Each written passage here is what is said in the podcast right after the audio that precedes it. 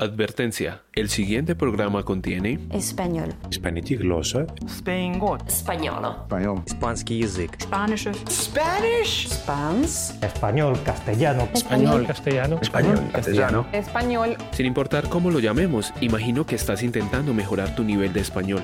Me llamo Walter y en Odingu Podcast puedes salir del estanque del nivel intermedio. Quédate para practicar con la gramática de este maravilloso idioma y aprender más sobre nuestras culturas. Si alcanzar un nivel más avanzado es tu objetivo, llegaste al lugar indicado. Hola, hola, soy Walter como siempre y te doy la bienvenida a Odingu Podcast, un programa para ti que aprendes español y que deseas comunicarte con más confianza y soltura, es decir, de una manera más avanzada. Este es el episodio número 11. Quiero presentar a Sandra. Hola Sandra, ¿cómo estás? Hola, Walter. Bueno, si has escuchado episodios anteriores, reconocerás la voz de Sandra, que otra vez nos acompaña. En este episodio vamos a hablar de las lecciones que nos han quedado a través de los años desde el aprendizaje del inglés, al menos en Colombia, que es uno de los idiomas obligatorios como segunda lengua en la educación formal de los colegios, de las escuelas, de las universidades. Vamos a hablar como de esas lecciones, pero vamos a, también a dar un poco de contexto, vamos a contar anécdotas, historias y todo eso. Comencemos a hablar un poquito de ese tema de cómo nos tocó aprender en la primaria. ¿Tú qué recuerdas? ¿Cómo te tocó a ti en la primaria? ¿O veías clases de idiomas en la primaria o no era así en esa época? No, en esa época no había clases de idiomas en la primaria. Uno empezaba a ver idiomas realmente en sexto bachillerato. Como de sexto a noveno veíamos inglés y 10 y 11 veíamos francés. O sea que en la primaria no te tocó... No, no me tocó en ningún momento, ni siquiera canciones infantiles, no, nada. Bueno, pues podría ser un dato interesante para investigar cuando se empezó a enseñar obligatoriamente inglés en las escuelas. Sería un buen punto a analizar. ¿Y tú empezaste a ver idiomas desde qué grado? Yo empecé, que yo recuerde, creo que en la primaria, pero no era como un énfasis y era como una hora a la semana. Pues en comparación con otras clases que uno veía como varias horas de matemáticas o de lengua castellana o de ciencias sociales, ciencias naturales, era como una hora de inglés a la semana. Entonces no era como algo muy...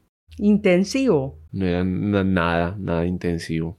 ¿Qué lección le queda a uno, digamos, de solamente ver una hora a la semana? ¿Tú qué crees que qué lección queda?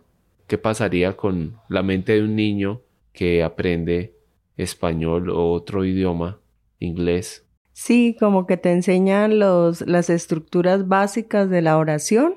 Y yo recuerdo que había una profesora que nos hacía exámenes en un cuartico de hoja, pero nos preguntaba más que todo vocabulario. Entonces yo tengo como mucho vocabulario, como muchas palabras que sé identificar, pero no sé construir oraciones. Se me dificulta construir oraciones. ¿Y por qué crees que tener mucho vocabulario va en contravía un poco de saber construir oraciones? Porque hay que colocar las palabras en contexto siempre, no solo eh, aprender un idioma aprendiendo solo palabras, que el idioma se articula con las oraciones. Exacto. Justamente es eso, el contexto. Y uno se da cuenta que a veces por no tener el contexto, uno puede conocer muchas palabras, pero una palabra en especial que uno la traduce literalmente como del español al inglés no funciona en el inglés. Y hay muchos casos. Me imagino, por ejemplo, el verbo decir versus el verbo contar, que en inglés se usa de cierta manera, es parecido como al español, to say y to tell, pero en español o hablar también, esos tres verbos, hablar, decir, contar, tienen como matices, pero en español los usamos de cierta manera y en inglés se usan de otra manera en ciertos contextos. Entonces, hace poquito me di cuenta que en inglés no existe la expresión hablar de alguien, sino que uno diría en inglés como alguien dijo algo de mí, no es alguien habló de mí. Y eso es como una diferencia muy, muy curiosa porque me corrigieron algunos estudiantes diciendo como, Walter, pero en inglés diríamos lo que alguien dijo de mí. en vez de lo que alguien habló de mí. Entonces ahí les, les enseño como una diferencia. ¿Recuerdas algún profesor o profesora en especial de inglés en la secundaria? Como que tú recuerdes las clases, cómo eran.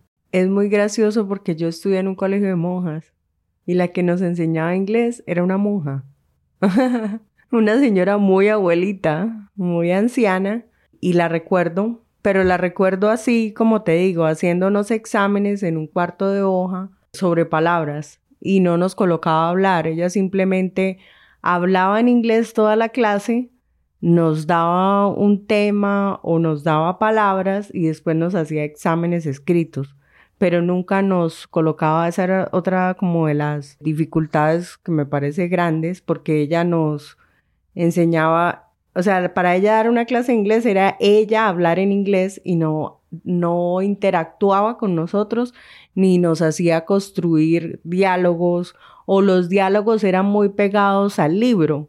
Entonces el libro tenía como una estructura de, este es el esquema gramatical, este es el vocabulario y este es el diálogo. Entonces nos colocaba era como a repetir el diálogo. Ah, usted va a hacer este personaje, usted va a hacer, repita ese diálogo.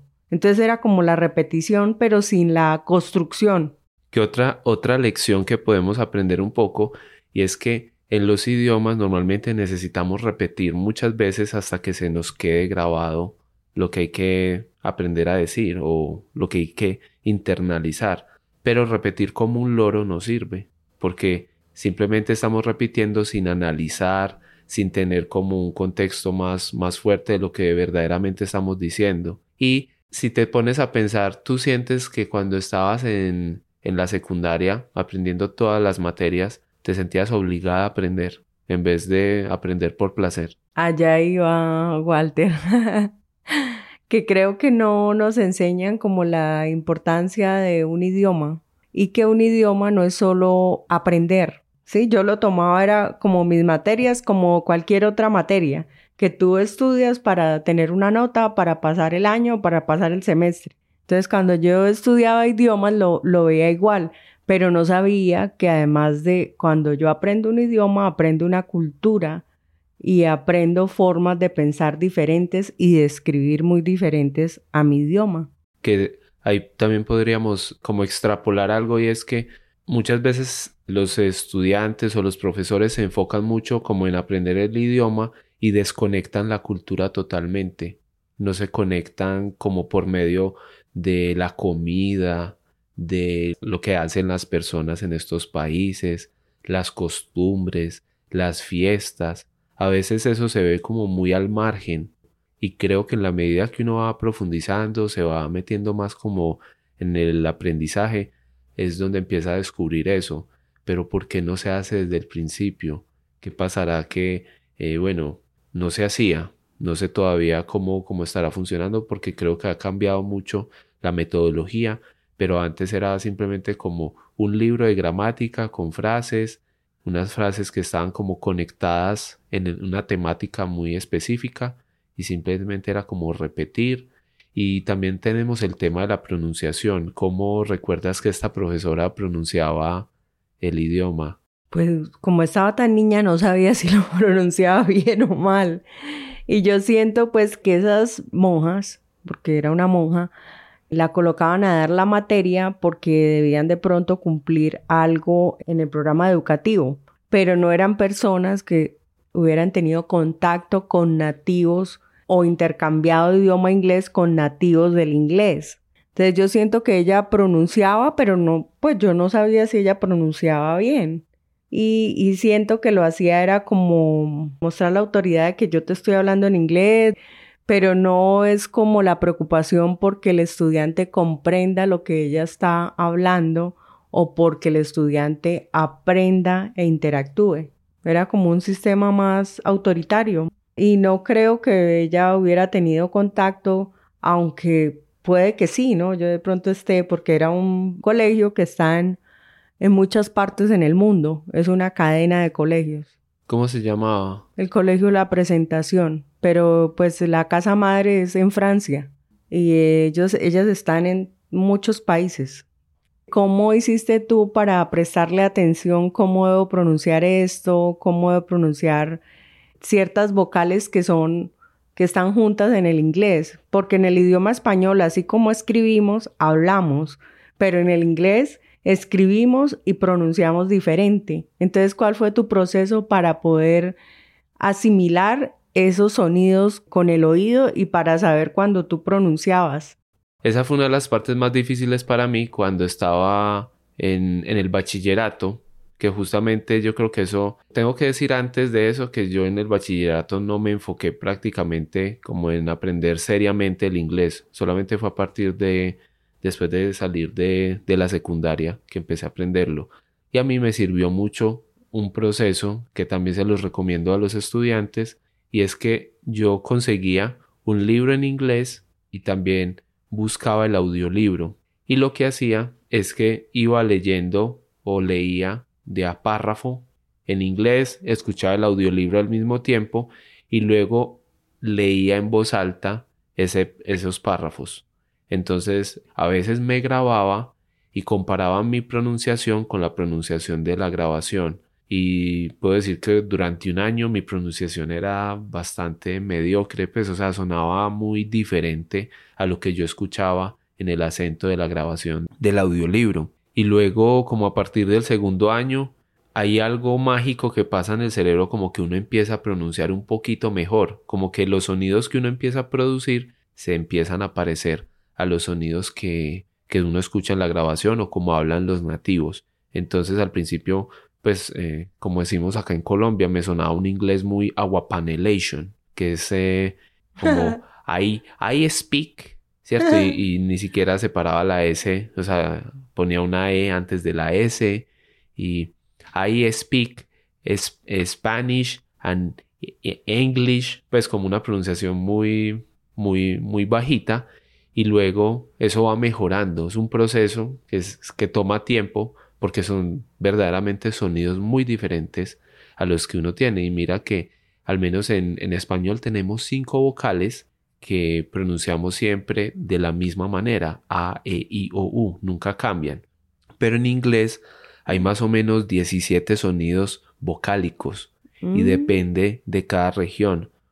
Entonces por eso el inglés a veces es un poquito desafiante a la hora pues de la pronunciación para los hispanohablantes. ¿De qué eran esos libros que tú leías? O sea, ¿cómo hiciste? Porque yo siento también que cuando uno aprende idiomas y yo todavía estoy en la búsqueda, que creo que ya encontré algo que me engancha, que son los cuentos, aunque los cuentos, pues la literatura también tiene un lenguaje complejo. ¿Cómo hiciste para encontrar ese tema o la forma para aprender que te enganchara? Como que te dijera, eh, voy a aprender sobre autos. Entonces leo en inglés sobre autos. ¿Cómo hiciste para lleg- llegar allá? Ves, sabes que es muy buena pregunta porque para el momento en que empecé a aprender inglés de una manera más seria, yo ya había empezado a estudiar filología, la carrera que estudié. Y resulta que yo estaba como muy comprometido con leer los clásicos de la literatura. Y el del libro que más me acuerdo haciendo ese proceso de lectura y relectura y en voz alta y con grabación y eso fue uno de Charles Dickens que se llama Grandes Esperanzas. En, en, en inglés se llama Great Expectations. Y ese, ese libro era muy difícil porque yo apenas estaba empezando y había palabras muy antiguas del inglés. Entonces yo siento que lo hice y todavía me acuerdo de ese primer párrafo que yo repetí cientos de veces, que casi que se me quedó grabado de memoria, pero creo que una lección que me quedo de ahí es como buscar historias más simples, con un lenguaje más moderno, porque ese lenguaje era un poco anticuado y esas frases que están ahí, yo la verdad casi no las encuentro en la literatura contemporánea del inglés. Entonces creo que eh, una lección sería como leer algo que no sea tan complejo y tan antiguo en esa segunda lengua, al menos en este caso en el español, porque nos vamos a dar cuenta que podemos aprender palabras que ni siquiera los nativos conocen, pero eso no nos garantiza como que tengamos una gran comunicación más adelante. Luego me di cuenta de eso y empecé fue a buscar historias más simples para poder mejorar. O sea que voy a buscar cuentos de literatura más simples. porque la literatura tiene muchas palabras, sí, muy rebuscadas. Sí, me, me gusta esa palabra, rebuscadas. Una palabra rebuscada que es que no es tan de uso común, que tiene un significado especial y que es muy adornada también. También, sí. ¿Cierto? Sí, la literatura es muy adornada. Bueno, entonces ya pasamos por la secundaria y ahora vamos como al, al nivel universitario. ¿Tuviste que aprender inglés de manera obligatoria en la universidad o no era requisito?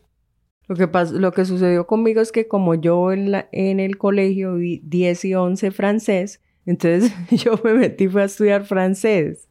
Ah. Eh, en la universidad era obligatorio hacer cuatro niveles de idiomas, o sea, no era toda la carrera que tú veías idiomas, solo los cuatro primeros semestres. Era como un requisito. Para graduarse. Entonces yo vi fue francés.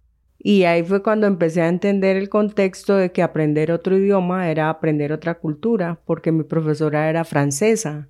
Entonces era muy bonito eh, escucharla y que ella llegaba y hablaba y hablaba y hablaba y yo decía, muy bonito escuchar a alguien nativo de su idioma y estar tan orgulloso de su idioma. Ah, pues los franceses están súper orgullosos de su idioma. Y como el tema de que estudiaste cuatro niveles de francés y qué se te quedó de aprender ese idioma, o sea, qué aprendizajes te quedaron, además de la parte cultural. No digamos que, no sé si te acuerdas mucho de lo que estudiaste de francés, pero como qué lecciones te quedaron para quizá no repetir cuando empezaras a aprender inglés.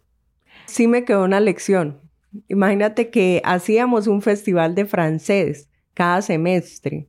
Entonces teníamos que presentar como un proyecto o hacer una presentación en francés. Y era un auditorio pues, de la universidad y era todo un día y cada grupo tenía que hacer algo. A mí se me ocurrió hacer la canción de Celia Cruz de La vida es un carnaval. En francés. En francés. Imagínate, en francés. Entonces yo la hice, pues la hice y la profe pues por supuesto nos corrigió, nos ayudó a hacerla, porque además de ahí entendí que las canciones también es, es una identidad en un idioma, ¿sí? Y que cuando tú las pasas a otro idioma, muchas cosas cambian, hasta los sonidos, o sea, los sonidos cambian. Entonces, creo que la lección fue que las cosas no se debían traducir literal, ¿sí? Claro. Porque yo entendía que como mi idioma nativo español uno habla y, escribe igual, yo pensaba que al traducir yo traducía literal y resulta que no, que cuando las, las, canciones son escritas en un idioma, tienen unos sonidos especiales y no suenan igual. Más sin embargo, nos salió muy bonita la canción tratamos de encontrarle el ritmo y se veía gracioso porque también, imagínate, una Celia Cruz francesa. o sea, todo el colorido, ¿cierto? Todo todas las cosas que tienen los elementos. Entonces yo aprendí que uno un idioma no lo debe interpretar de manera literal. Es una super lección porque a veces expresar los pensamientos de manera literal entre diferentes idiomas puede llevar a equívocos, a malentendidos. Y en este caso había una dificultad añadida y es que es una canción, o sea, no es como un, un texto que va a quedar en un libro, no, era una canción y las canciones tienen armonía, melodía, tienen rima, tienen un montón de cualidades que lograrlas transferir a otro idioma es bastante complejo.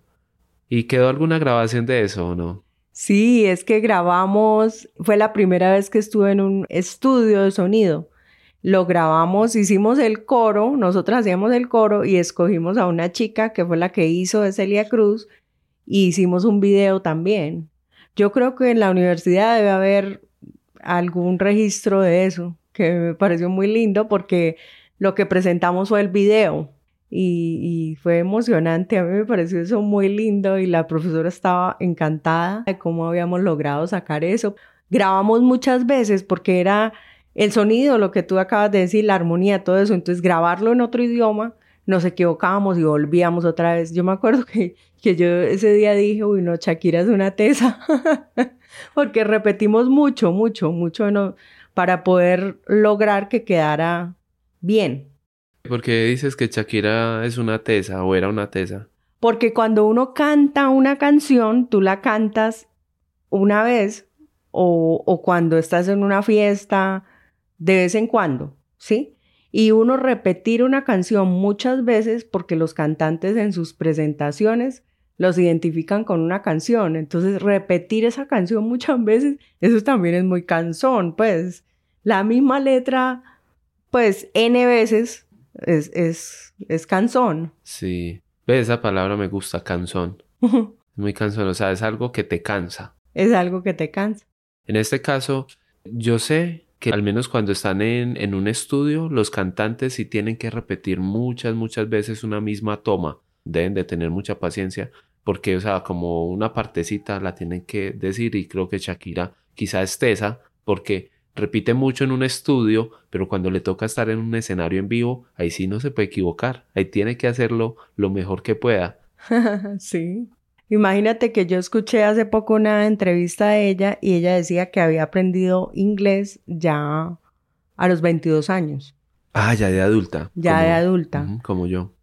y que eh, incentivaba pues a las personas a aprender inglés desde, desde los colegios, que porque ella no tuvo esa oportunidad y ya aprendió mayor, lo mismo que Juanes. Juanes también dice que él tuvo muchas oportunidades y que ya aprendió también que tuvo cantantes famosísimos enfrente y no podía hacer una conversación con ellos. Entonces que eso era lo que hablamos de la frustración, que era la frustración de él. Claro. No poder comunicarse con esos cantantes famosos porque no sabía el idioma.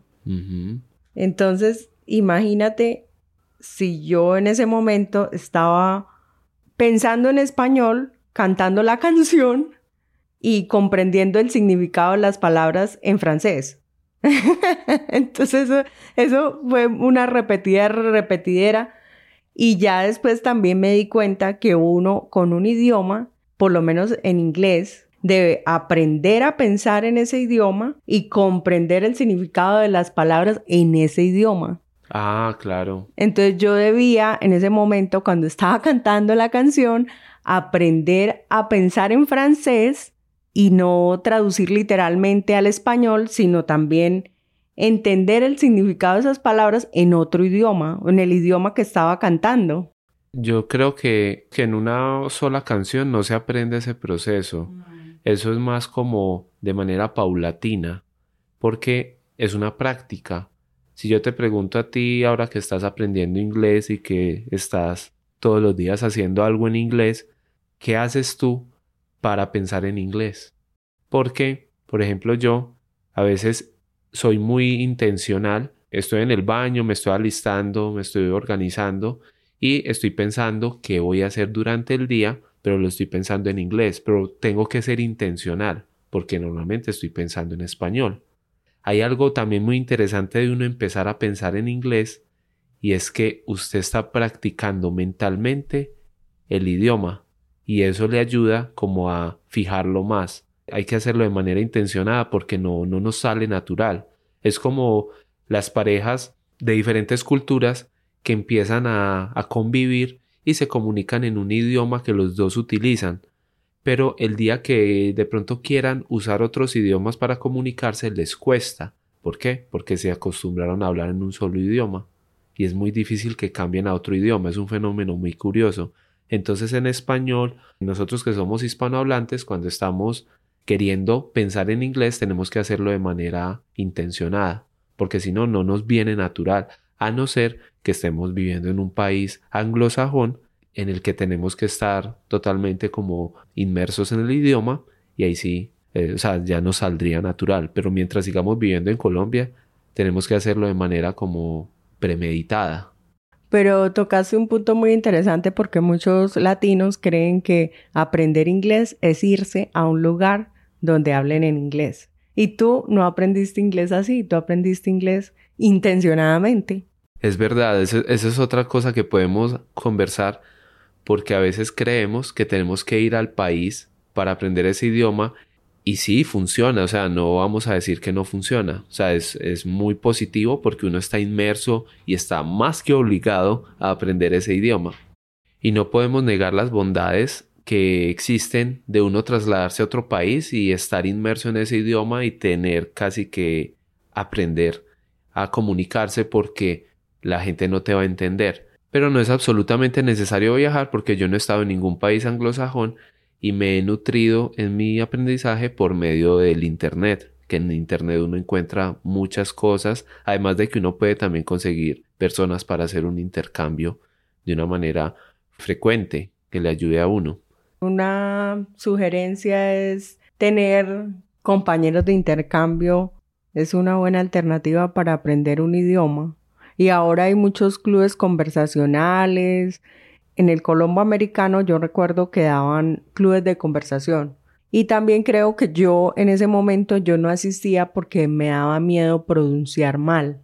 Entonces, una de las lecciones de aprender un idioma no tener miedo a cometer errores. Hay cosas que nos atormentan como ser perfectos. Entonces esperamos que cuando aprendemos un idioma tenemos que aprenderlo perfecto. Y resulta que eso como en el transcurso del tiempo es que tú te vas dando cuenta de la pronunciación como debe ser. Pero si no me empiezas a construir frases y hablar, pues nunca vas a, superar ese miedo. Es verdad, o sea, los errores en vez de verlos como un enemigo, son un gran aliado. Y además, también con el intercambio con una persona que, que tú buscas para conversar en ese idioma, pueden establecer como una manera de funcionar y es que se retroalimenten con los errores que cada uno está cometiendo. ¿Por qué? Porque normalmente cuando nos estamos comunicando con personas nativas, eh, en contextos de comunicación más normales, la gente no te va a corregir, la gente no te va a decir, ay, mira, dijiste esta palabra mal. Entonces, con un intercambio o con tu profesor de español, lo que es más importante es siempre decirle como corrígeme, corrígeme, anota en lo que me estoy equivocando para yo saber y, y mejorar. Tenemos una educación que le teme y casi que detesta el error. Es como que estamos tomando un poquito un tema como el de las matemáticas, como que siempre en las matemáticas todo tiene que ser preciso, no puede haber errores, un cálculo debe dar un resultado determinado, pero en los idiomas no es así. En los idiomas no estamos calculando, en los idiomas estamos usando una cantidad de palabras, conexiones, expresiones, frases, sentidos, que eso no es matemática. Entonces no podemos tomar como, ay, cometí un error, se acabó el mundo. No, eso es una, una manera antes de uno frustrarse y no continuar con el estudio. Entonces es una invitación como a que hay que buscar la perfección, pero no ser perfeccionistas. A la perfección se llega con el tiempo. Walter, ¿cuánto tiempo te demoraste tú cuando desde que iniciaste seriamente a aprender el idioma hasta cuando realmente lo entendiste, empezaste a entender? ¿Cuánto tiempo transcurrió ahí? Aproximadamente seis años. Empecé un poquito antes de entrar a la universidad y luego estudié en la universidad. Y mientras estaba en la universidad fui aprendiendo muchas cositas, pero luego lo que me ayudó más fue interactuar con angloparlantes, porque ahí ya me vi forzado a usar lo que ya había aprendido del inglés. Yo también he empezado a entender y leí que días un artículo que decía que uno trata de ir muy rápido y a mí me pasaba eso con los aprendizajes, yo iba muy rápido. Entonces, ¿qué pasaba? Que no aprendía. Entonces ahora estoy empezando a buscar el, como el método, a tratar de ir despacio, de ir despacio, pero entenderlo e intentarlo y intentar todo lo que es la escritura, lo que es la lectura la comprensión, hablarlo y escucharlo. Tal vez uno para cumplir con una nota nos enseña mucho la escritura, pero resulta que uno debe las cuatro alternarlas o combinarlas o llevarlas unidas o llevarlas juntas para que sea mejor. Eso tampoco yo lo había entendido. Yo me dedicaba era a escribir y a cumplir con una nota y dejaba a un lado las otras que son mucho más importantes o iguales de importantes que solo saber escribir. Y por ejemplo tú que estás aprendiendo español y que lo deseas mejorar y llegar a un nivel mucho más avanzado, me imagino que ahora lo estarás aprendiendo por placer, no por tener una nota, pues la mayoría de mis estudiantes normalmente lo que veo es que lo aprenden es porque desean mejorar, comunicarse mejor con sus amigos, con sus familiares, con personas que van a conocer o que potencialmente estarán ahí para comunicarse con ellas. Me gusta ese punto porque estamos como en un mundo que nos exige ya, inmediato, aprenda esto rápidamente. Y lo que sucede es que la mente y los idiomas no funcionan así. Esos cursos que dicen aprende en tres meses tal idioma, aprende en seis meses tal idioma, eso es pura mierda. Y discúlpenme la expresión, eso es pura... Carreta. Eso es pura carreta, pura caspa. Eso es una estafa, porque no todos los cerebros aprenden a la misma velocidad. Ahí va yo también. Que también entender, porque lo que nos frustra es compararnos. Entonces, si uno se compara con otro, ah, este, ¿por qué aprende más rápido que yo? Resulta que todos tenemos procesos de aprendizaje diferente. Hay personas que aprenden lento, puede ser un idioma. Hay personas que lo aprenden rápido, pero esa misma persona puede aprender rápido otras áreas. También el aprendizaje, además de que tiene ritmos diferentes para las personas, es también la frecuencia. Entonces yo también he parado. Entonces eso no debe ser así, más bien debe ser una frecuencia continua y yo día a día practicar un poco para poder ir mejorando e ir avanzando. Por eso existe el A1, A2, B1, B2, C1, C2, por eso existen niveles en los idiomas, porque es un, camino, es un camino de aprendizaje. Es un camino y también lo que estás mencionando me gusta porque compararse con los demás es como una manera muy rápida de uno frustrarse, de llegar a decir como no, no puedo. ¿Cómo es que esta otra persona lo puede hacer más rápido que yo, lo puede hacer mejor que yo y yo no? Y esa comparación lo que hace es minar nuestra confianza. Entonces, una propuesta que sí puede funcionar es compararnos con nosotros mismos, cómo estábamos hace un mes, cómo estábamos hace dos meses, cómo estábamos hace seis meses. Es mejor compararse con uno mismo en, la, en el tiempo y ver si ha habido una mejora. Por ejemplo, yo me acuerdo que cuando empecé a notar que estaba entendiendo mucho más al escuchar cualquier audio, película, serie o podcast en inglés, me di cuenta como, wow, como ahora el lenguaje entra y se me queda. O sea, la idea entra y la entiendo, la comprendo, lo que antes no era posible para mí. Pero eso sucedió como después de 8, 9 años. O sea, porque una cosa es, digamos que yo puedo ver una serie con subtítulos en inglés y entenderla porque tengo los subtítulos.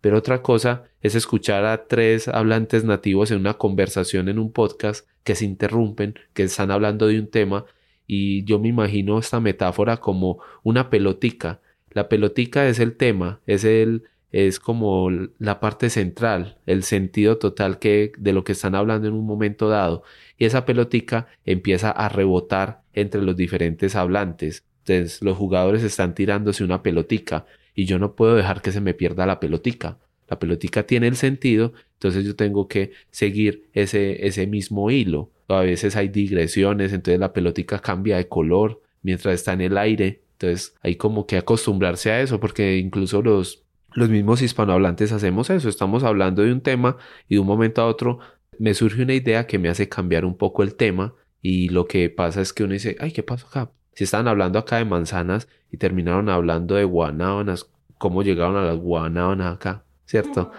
Entonces es importante como saber que la pelotica está moviéndose entre los diferentes hablantes o el mensaje está yendo y viniendo, eh, pasando por la reflexión de cada uno, pero a veces una persona hace una digresión o cambia un poquito de tema porque se acordó de algo o, lo que están hablando le hizo traer a la memoria otro tema complementario, entonces no porque cambie el tema uno se frustra, hay que como pausarse y decir, bueno, no siguieron el tema acá, pero voy a esperar a que, a que vuelvan al tema, porque uno vuelve al tema, ¿cierto? La gente vuelve otra vez al tema central, entonces como no frustrarse por eso. Walter, a mí particularmente me, me, sucede que yo he aprendido como a leer el contexto, pero muchas veces leyendo el contexto puedo entender una frase y queda un vacío. queda un vacío, entiendo una oración, entiendo una palabra y ahí voy. Entonces yo digo, bueno, estoy en el intento, no me voy a sentir mal porque estoy en el intento, estoy entendiendo el contexto, porque muchas veces pues mi hermana cuando hablaba en inglés me decía, pero entendiste, yo sí, sí, entendí esto y esto, pero yo entendía el contexto, pero quedaba con unas lagunas o unos vacíos y me tengo paciencia para poder saber que estoy en un proceso de aprendizaje, que esas lagunas y vacíos se van a ir llenando a medida que yo también tenga como una bolsa, es como una bolsa. Yo tengo ciertas palabras en esa bolsa, estructuras gramaticales, oraciones, pero de pronto no tengo otras de las que hablaron, ¿sí? Entonces, ir entendiendo que esa bolsita se va a ir llenando y solo es a través del tiempo que se va llenando. Es verdad, yo, yo también recuerdo esa... ¿Qué pasaba? Esa etapa en la que uno entiende frases y luego hay cosas que uno no entiende y vuelve una frase que uno entiende y así. Entonces uno tiene un poquito como el lenguaje inconexo, pero al final uno sí termina como entendiendo, pero eso se da en el tiempo, porque si sigues practicando, si sigues llenando esa bolsa que tú dices de palabras, de expresiones, de contextos, al final va a haber menos lagunas, pero todo es, eh, todo es un proceso. Quería mencionar algo y es que Sandra había estado buscando una manera para aprender inglés de forma frecuente. Entonces, a mí se me ocurrió que probablemente ella podría aprender de manera frecuente haciendo algo que disfrutara porque tiene un recuerdo especial con ese algo. Y en este caso, cuando Sandra era niña, ella veía una serie que en español la titulamos Mi Bella Genio, pero en inglés, I'm Dreaming of Ginny. No sé si alguien ha escuchado esa serie. I'm Dreaming of Ginny. Y es una serie de una genio que se encuentra un hombre que trabaja en la NASA, un astronauta, y se encuentra esa ¿cómo se botella. Una botella. Sí, el genio de la botella. Se encuentra una botella y sale la genio. Entonces ahí es una serie muy cómica, pero en Latinoamérica la veíamos doblada al español pero como tenemos el recuerdo de haberla visto, yo también la vi pues en, los años 90, le propuse a Sandra que empezara a ver un capítulo diario y que la viera con subtítulos. Y es una serie de 1964. Y a pesar pues de que la actuación ha cambiado mucho de esa época hasta acá, los actores tienen unas acentuaciones un poquito diferentes, una manera de hablar un poco diferente a la de ahora, hemos encontrado que al menos eso ha sido un vínculo, una conexión muy bonita con algo que habíamos visto y que nos ayuda ahora a mejorar ese aspecto de practicar todos los días haciendo algo que uno disfrutaba de niño, pero ahora viéndolo en otro idioma. ¿Cómo te has sentido tú en ese proceso de ver un capítulo al día? Siento que me ha servido mucho y que es muy importante relacionar el aprendizaje de un idioma con, con los gustos y con los intereses y también con la profesión, ¿cierto? Si una persona necesita el idioma para poder comunicarse con otros por su trabajo, también es una buena forma. Y me he sentido que a medida que pasa el tiempo, me es más fácil entender. No entiendo todas las estructuras gramaticales, pero empiezo a comprenderlas. Entonces, lo otro es que uno debe, también entendido eso, no solo aprender la estructura gramatical, sino aplicarla o practicarla. Entonces ya cuando empiezo a ver el contexto y empiezo a ver los subtítulos, y estoy empezando a cuestionarme, ah, ¿cuál es esta? Ah, es que esta, eso se usa para esto. Esas dos palabras, ah, bueno, esa es otra cosa del inglés, que hay palabras en el, en el español, tenemos demasiadas palabras como sinónimos y antónimos. Me imagino que eso es una dificultad también grande cuando aprendes español, de hecho, uno siendo nativo español, uno no se sabe todos los significados de las palabras porque son demasiadas palabras en español, demasiados sinónimos, antónimos, bueno. Y lo que dijiste, que cada palabra puede tener varios significados. Eh, y dependiendo del contexto. Pero en inglés, también otra cosa que a mí se, se, me dificulta, pero yo creo que es de prestarle atención, que es que las palabras cuando se combinan tienen un significado. O sea, dos palabras, como me decías, get out, eh, tiene un significado y me dice otra palabra. Get, into. Get into tiene otra, otro significado. En español no sucede así, ¿sí? Pero mira que tiene más, más, hay más palabras y también depende del contexto, es el significado de la palabra.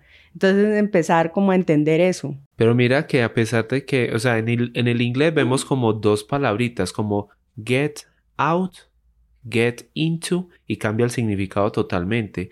Pero en español también podríamos relacionarlo a, por ejemplo, el verbo volcar, que es cuando un auto ah. se cae hacia un lado, hacia un costado y queda como al lado de la vía, queda volcado. Pero también tenemos el verbo revolcar. Entonces, a pesar de que no son palabras, le ponemos un sufijo al, principio y cambia el significado. Ah, o sea, que pasó de volcar, que es normalmente con autos y con coches, a revolcar, que es como algo donde uno mueve muchas cosas y, queda un caos. Entonces, por ejemplo, los ladrones entraron a la casa y revolcaron todo porque estaban buscando los, los, objetos más valiosos para llevárselos. Entonces uno encuentra la casa totalmente patas arriba. Entonces cambia un montón el significado. Pero viendo la serie, vuelvo y traigo mención la serie, me he dado cuenta que cuando uno usa herramientas visuales y auditivas, se le refuerza la memoria. Es, o sea, ya es más fácil que tú leer la palabra, ver el contexto. O sea, cuando estamos viendo esa serie, estamos viendo cómo usan las palabras y cómo es el contexto. Entonces, yo creo que es importante uno buscar la manera de usar esas herramientas visuales y auditivas para que haya una memoria, se genere una memoria. Conclusiones de esta conversación. Me imagino que ya lo sabes, aprender un idioma es algo progresivo, algo que se hace en el transcurso del tiempo y que se empiezan a ver resultados la semana que viene, el mes que viene, el año que viene. Depende mucho de la constancia. Yo también le agregaría eso de tenernos paciencia, hacernos pasito y entender que todos tenemos ritmos diferentes de aprendizaje. Tu ritmo de aprendizaje es único, es el tuyo. Exacto. Hacernos pasitos significa como no darnos golpes de pecho porque no estamos logrando lo que deseamos o porque vemos que otra persona avanza más que nosotros, no. Es tenernos esa paciencia muy bien. Otra de las lecciones es buscar esas actividades que nos gustan, con las que nos sentimos compenetrados para poder continuar, porque aprender algo de manera aburrida ha demostrado toda la vida que no funciona. Otra conclusión sería que debemos tratar de pensar y hablar en el idioma que queremos aprender y enfocarse más como en la comprensión o en esa expresión oral sin intentar traducir literalmente todo lo que leo o escucho. Y con lo que estaba mencionando al principio, siempre va a ser muy bueno tenerse paciencia y mientras uno va avanzando, saber que esas expresiones que no dominábamos hace cinco años van a formar parte de nuestra manera de comunicarnos, de, de nuestro acervo. De nuestra bolsita, como yo te dije. De nuestra bolsita de palabras y expresiones. Como este episodio fue un poco más extenso de lo normal, pues no tenemos las frases, pero sí te queremos invitar a que comentes en las redes sociales, a que si conoces a, alguien que está aprendiendo español, le compartas este podcast para que esa persona también se nutra de lo que estamos hablando acá. Te agradecemos mucho por escucharnos. Tu tiempo es muy valioso y espero que lo estemos compensando con esto. Agradezco que escucharas el episodio hasta el final y que te regalaras este ratico para aprender una que otra cosa en nuestro idioma. Te deseo una semana fabulosa. Recuerda, practica, repite y mejora. Paso a paso, tu español evoluciona. Chao, chao, chao, chao.